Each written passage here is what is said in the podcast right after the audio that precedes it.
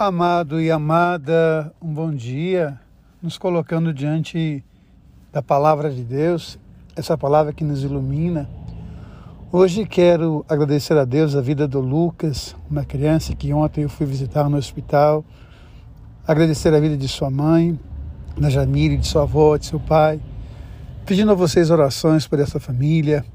Lucas é um menino especial, que precisa de muito cuidado, de muito carinho a gente pode ver né, o amor de sua mãe, de sua avó, das enfermeiras que cuidam dele, de seu pai que eu não conheci, mas também tenho certeza que tem um coração marcado de amor. Quero hoje também agradecer a Deus a oportunidade de estar ontem com a Evan, com a Solange, com a Tatiana e poder fazer o lançamento do livro Maria entre nós, publicado pela editora Vozes, um livro bonito que fala do amor de Nossa Senhora na vida da comunidade. E hoje nos colocando diante nesta palavra de Deus, ela nos traz algo muito importante, que é aquilo que vai fundamentar a vida da igreja, a igreja que tem a sua tradição, que tem o seu magistério.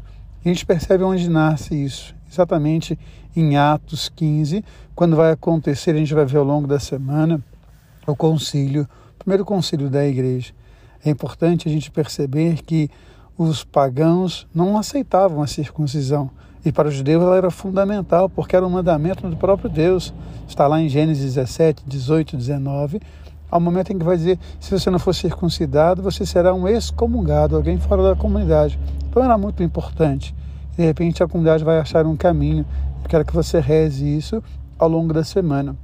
A gente vai entender isso também no próprio Evangelho de hoje, quando nos vai dizer que para a videira produzir frutos, ela precisa de ser podada.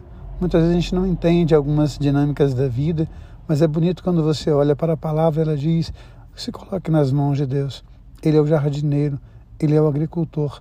Deixe ele fazer as podas que são necessárias para que você possa produzir frutos e que o seu fruto permaneça.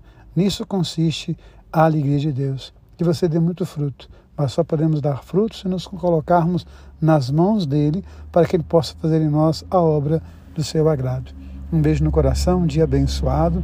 E lembre-se que Deus ama você. Deus ama em você. Amém.